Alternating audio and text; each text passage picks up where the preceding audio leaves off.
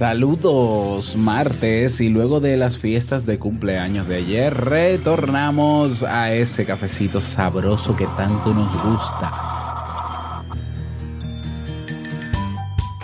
Cuando tenemos apoyo de los demás, la familia responde, los amigos ayudan, hay un círculo de soporte que puede ser nocivo y volver dependiente a la persona incluso más decente. Lo que comienza como muletas termina convirtiéndose en una silla de ruedas. Caemos en la autoconmiseración o en el síndrome del pobrecito yo. ¿Qué características trae consigo este síndrome y cómo atacarlo? La respuesta aquí.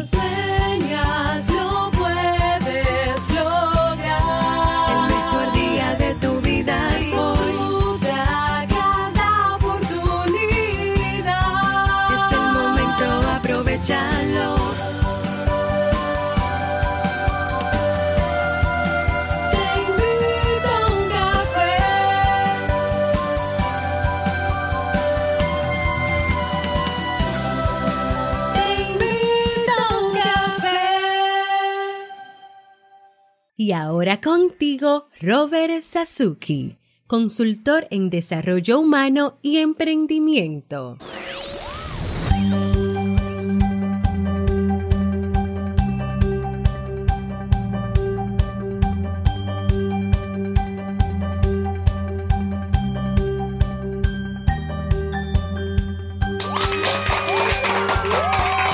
Hola, ¿qué tal? Con esa energía positiva, esos aplausos y tu cafecito.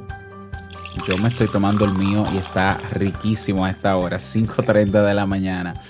Damos inicio a este episodio número 835 del programa Te invito a un café. Yo soy Robert Sasuki y estaré compartiendo este rato contigo, ayudándote y motivándote para que puedas tener un día recargado positivamente y con buen ánimo. Esto es un programa de radio online o popularmente llamado podcast y la ventaja es que lo puedes escuchar en el momento que quieras, no importa dónde estés y cuántas veces quieras. Solo tienes que suscribirte y así no te pierdes de cada nueva entrega. Grabamos un nuevo episodio de lunes a viernes desde Santo Domingo, República Dominicana y para todo el mundo. Hoy es martes 26 de marzo del año 2019 y he preparado para ti un episodio con un contenido que estoy seguro que te servirá mucho.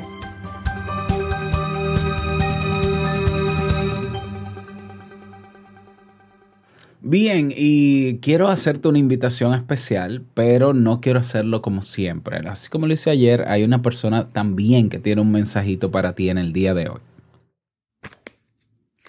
Hola Robert, buenos días. Mi nombre es Alfreda Hunda, soy de Oaxaca, México. Actualmente vivo en Sacramento, California, y soy manejadora de un restaurante de comida rápida. Te quiero dar las gracias por todos esos podcasts que muchas veces siento que me estás hablando a mí. También me inscribí en el Club Kaizen desde hace un año. Y este año empecé un proyecto contigo y sé que me va a ir muy bien porque tengo un buen maestro. Eso era todo lo que te quería decir. Gracias. Bueno, gracias a ti, Alfreda. Y la invitación para ti está abierta a unirte al Club Kaizen, donde me tienes ahí como, como casi socio, ¿eh? porque con Alfreda estamos trabajando mano a mano. Eh, Alfreda, una persona con una historia que tienes que escuchar. Eh, ya viene por ahí con su podcast. Yo estoy sumamente ansioso porque comencemos ya, que, que, lo publiquemos, ¿no? Porque de comenzar ya comenzamos. Bueno, la invitación para ti a que te unas y que aproveches sobre todo que tenemos una oferta por un año completo en el Club Kaizen por la mitad de su precio. ¿eh? Hasta el domingo, hasta el 31 de este mes. Lo he hecho un poco más largo porque hay personas que no escuchan el podcast en el mismo día que se publica. Bueno, pues desde la semana pasada tenemos la oferta y cierra el 31 de marzo. Con solo 59 dólares pagas un año completo en el club y disfrutas de disfrutas y aprovechas todo lo que tenemos para ti. Si estás interesado, ve a clubkaisen.net, le das a suscribirte, buscas la opción anual y donde dice código de descuento escribes quiero el 50, todo unido. Quiero el 50, se aplica el precio, baja la mitad y ahí puedes realizar el pago y te vemos dentro. Vamos inmediatamente a dar inicio al tema de hoy con la frase con cafeína. Porque una frase puede cambiar tu forma de ver la vida, te presentamos la frase con cafeína.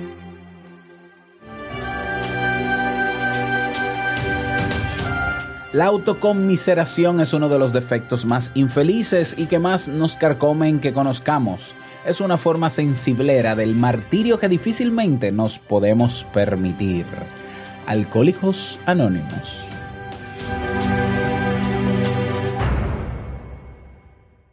Bien, y vamos a dar inicio al tema central de este episodio que he titulado El síndrome del pobrecito yo. Bueno, este tema ha sido propuesto ¿eh? en teinvitouncafé.net. Ya sabes que puedes proponer temas ahí o votar por los temas que están publicados.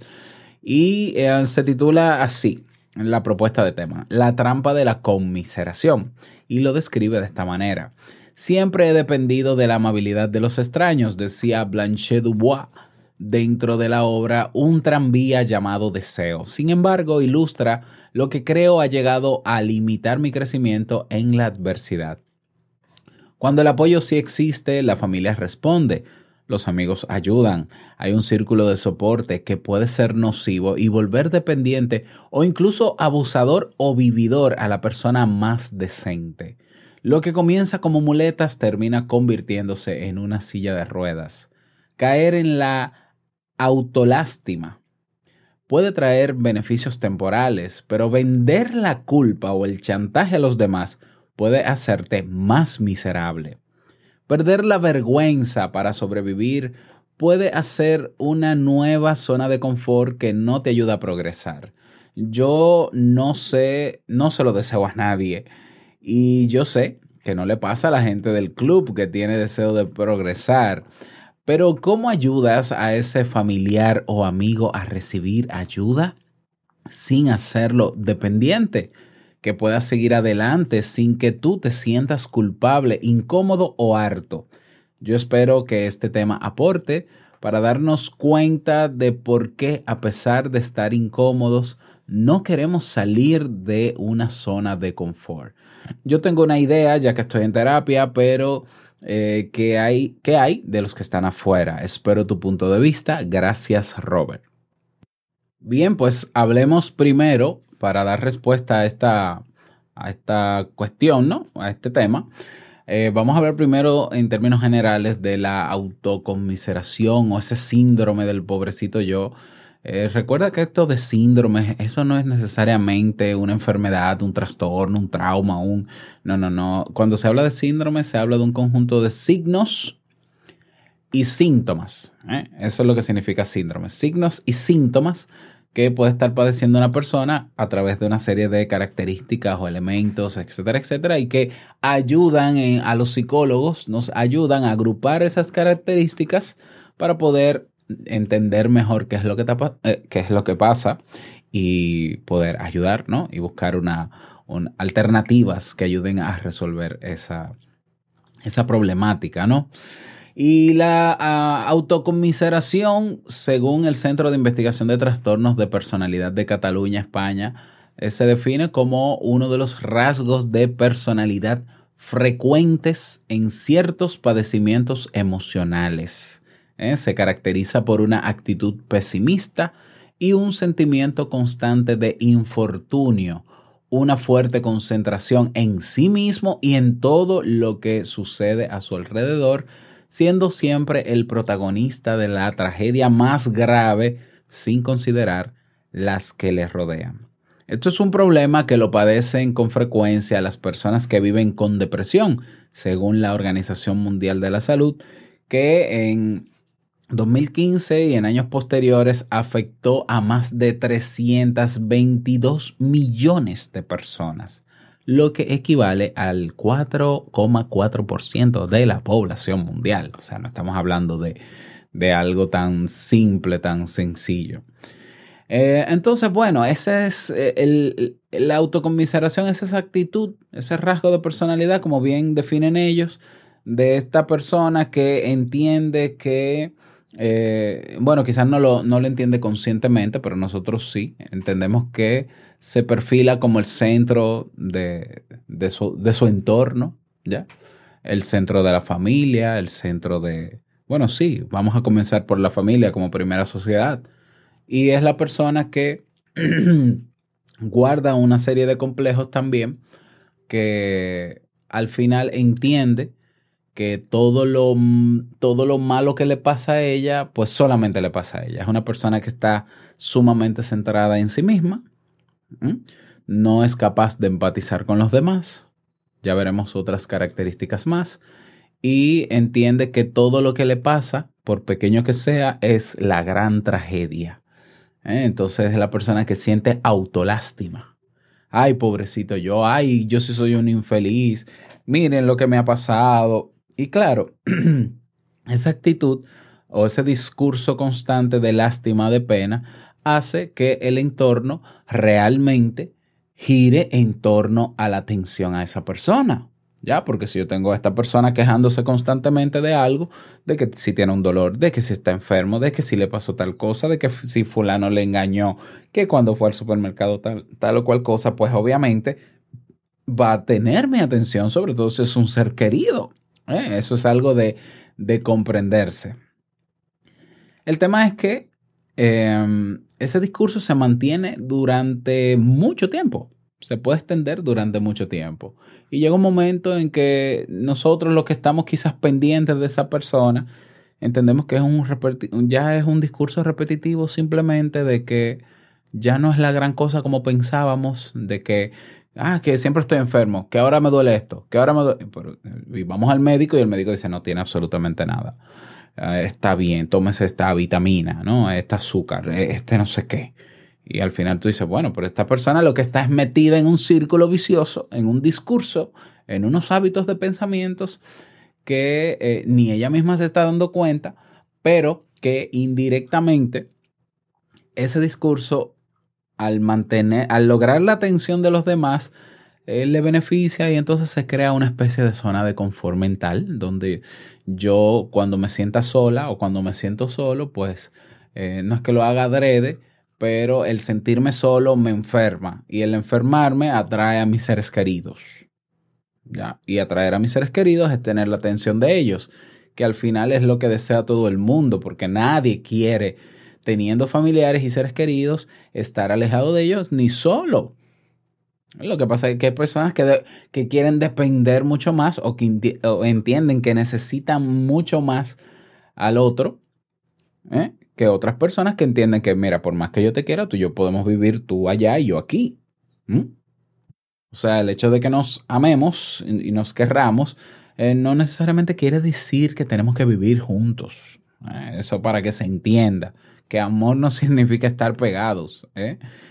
Bueno, y ese es más o menos el escenario de, de esa persona que que tiene, que padece estas características. El problema, de, el problema es que esto comienza con, con discursos muy puntuales y son ideas, son hábitos de pensamientos que se fijan y forman, terminan convirtiéndose en parte de la personalidad de la persona.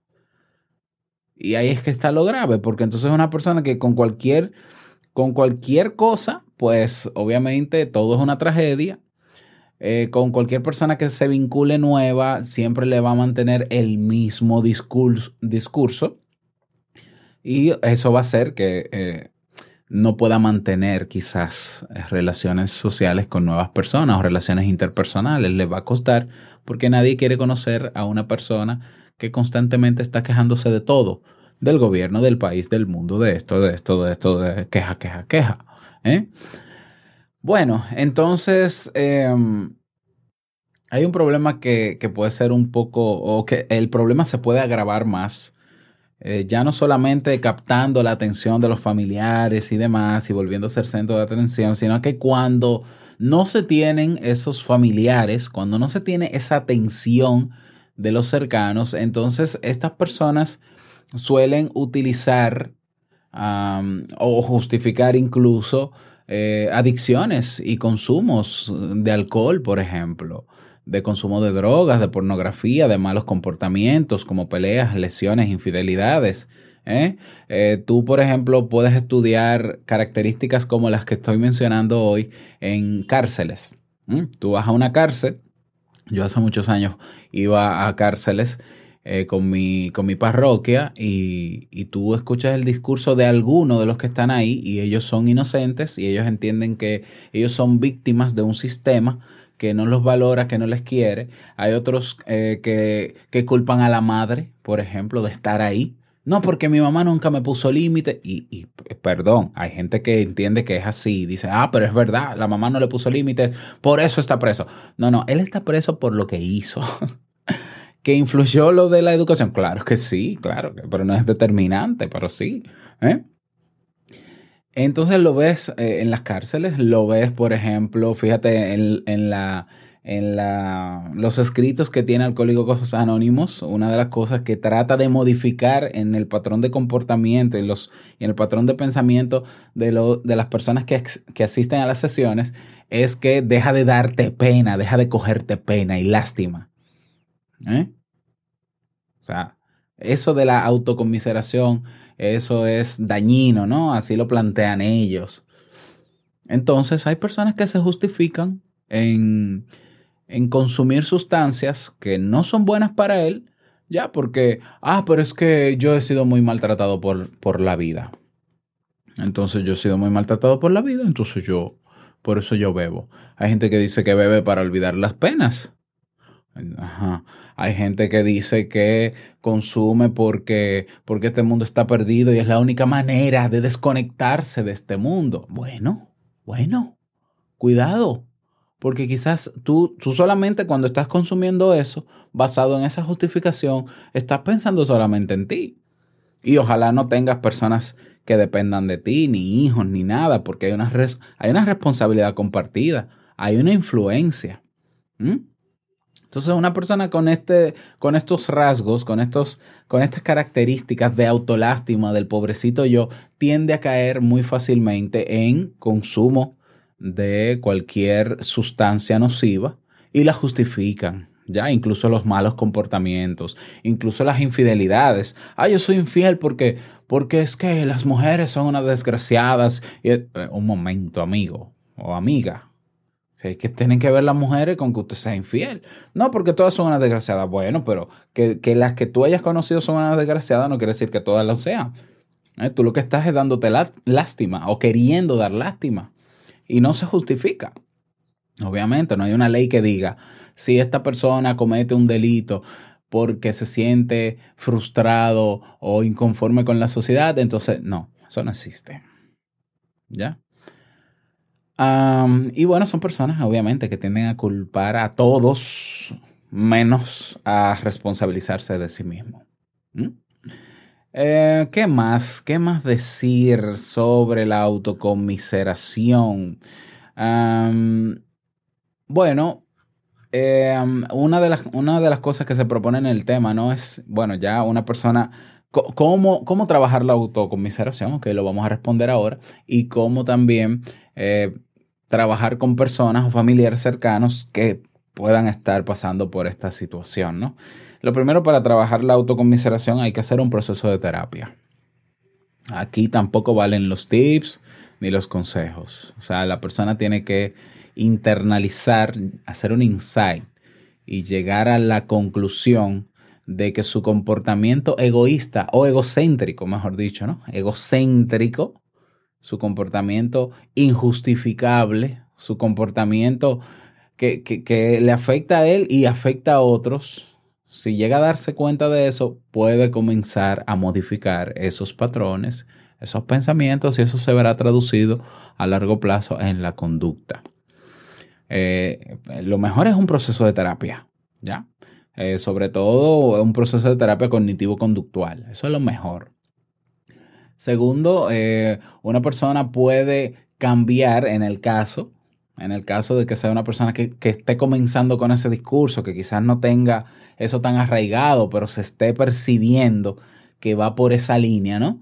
Eh, puede pasar, ¿eh? incluso con eh, con el tema de la emancipación de los hijos, que quizás la madre o el padre comience a tener una serie de síntomas y dolores y no, y no sé qué, y crisis de repente porque se fueron, se fueron los hijos de la casa y, entonces se sienta un poco sola o solo y, y quizás estaba acostumbrada ¿no? a, gobernar ¿no? y era el centro de, del control en la casa y ahí pierde el control porque no, están, no hay a quien controlar, bueno, pues inconscientemente pues puede comenzar a crearse ese discurso de autolástima, de que miren, ustedes no me quieren, ustedes no sé qué, y ahí están los hijos rápidamente en la casa, y, ya. Bueno, si eso está comenzando, el problema es cuando eso se, establece, ya, que se convierte en un discurso y puede incluso terminar en un trastorno mental, claro que sí.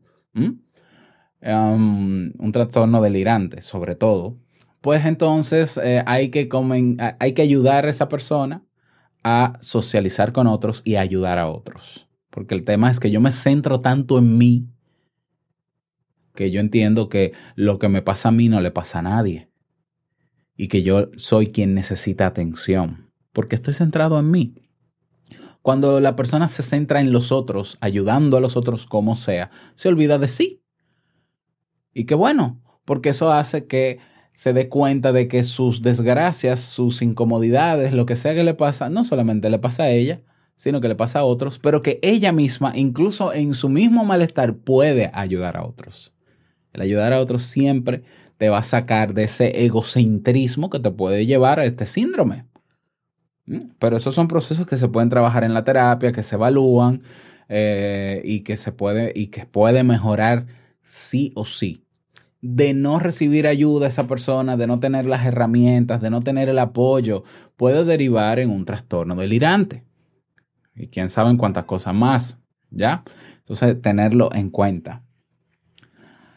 En el caso de que esté el familiar, ya, de, que mi rol sea familia, bueno, yo tengo una, un, mi mamá es así, mi tía es así, yo tengo un primo así, yo tengo, que es el centro de atención en la familia, que cada vez que él tose, pues está la familia ahí pendiente, que cada vez que hablo con él me menciona el mismo discurso de, lástima, de que no sirve, de que esto, que estoy enfermo, que no, no, no, no.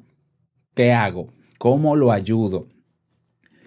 Bueno, la, ayuda idónea, volvemos a lo mismo, es recomendarle ir a terapia, es llevarlo a terapia. ¿Ya? Sí, llevar. Ah, sí, mira, yo te puedo ayudar. ¿Cómo?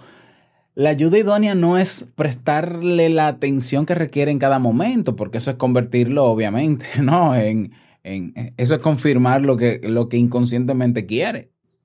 Ah, yo voy a estar ahí cada que me necesite. Y cuando tú no puedas estar, aunque te necesite, ¿dónde vas a estar? ¿Ves?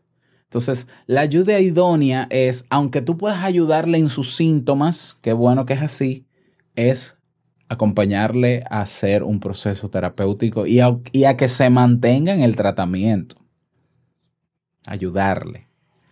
Y claro, hay un discurso que puede ser asertivo, basado en la técnica del disco rayado, que está más desglosado obviamente en el curso que tenemos en el Club Kaizen de asertividad y manejo de límites, que consiste siempre en mantener siempre la misma postura y el mismo discurso frente al discurso de la persona que está padeciendo el síndrome.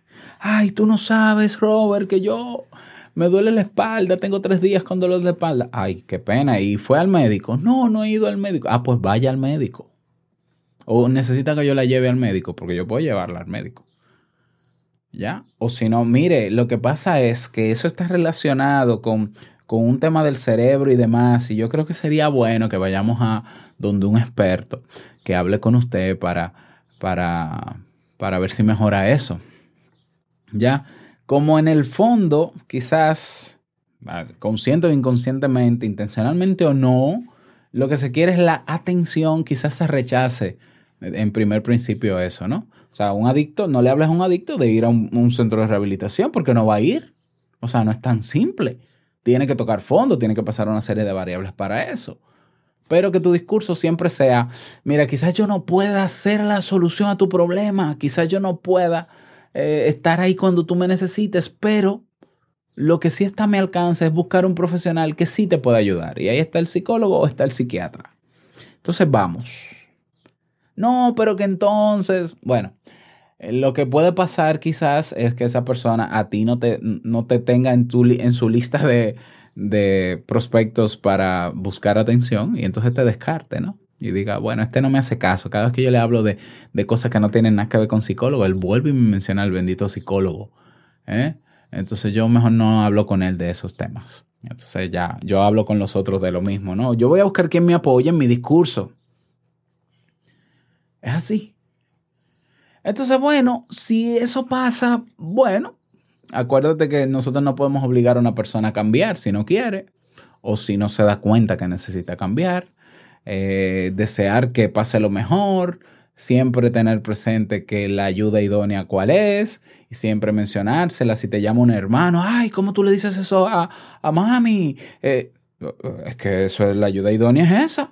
No, pero mami lo que quiere es que tú estés allá. Ah, que yo no puedo estar allá porque yo soy una persona que eh, tiene compromisos, que tiene responsabilidad y tiene que asumirla también y, y saco tiempo para estar, pero eh, no puedo tampoco, y ahora que tú lo sabes menos, saber que estás alimentando un cuadro clínico que no va a llevar a ninguna solución. La ayuda idónea, aunque parezca que tú no quieres prestarle atención, es buscar ayuda. Claro, eso puede que al principio te haga sentir mal, eso yo lo puedo entender, que te sientas culpable y demás, pero es importante que lo, que lo entiendas. Si aún así tampoco lo entiendes, si no lo puedes asimilar que eso es lo que debe ser, entonces también tú necesitas ayuda terapéutica. Porque tú necesitas derribar una serie de pensamientos que te mantienen en esa dependencia o codependencia con esa persona. Tú también necesitas ayuda. Y bueno, en el caso de la persona que propone, dice, ya yo estoy en terapia, qué bueno que es así, ¿ya? Porque yo necesito liberarme de, esa, de ese sistema que se ha creado. Pues muy bien, bien hecho. ¿eh? Porque es que nosotros no podemos solos en todos. En todas las cosas que nos pasan, no podemos solos. Porque si pudiéramos solos, no estuviéramos consultando, no estuviéramos preguntando, no estuviéramos no podemos solos. Cuando no se puede, se busca ayuda. Y no hay nada de malo con eso y eso ni te hace vulnerable, ni te hace cobarde, ni te hace tonto. Todo lo contrario, siempre lo he dicho, el que va a terapia y no tiene ningún problema en decir que va a terapia es un valiente, es una persona, el que va a terapia es sinónimo de una persona que quiere mejorar. Porque la terapia es un proceso de cambio y siempre el cambio es a positivo. Siempre. ¿eh?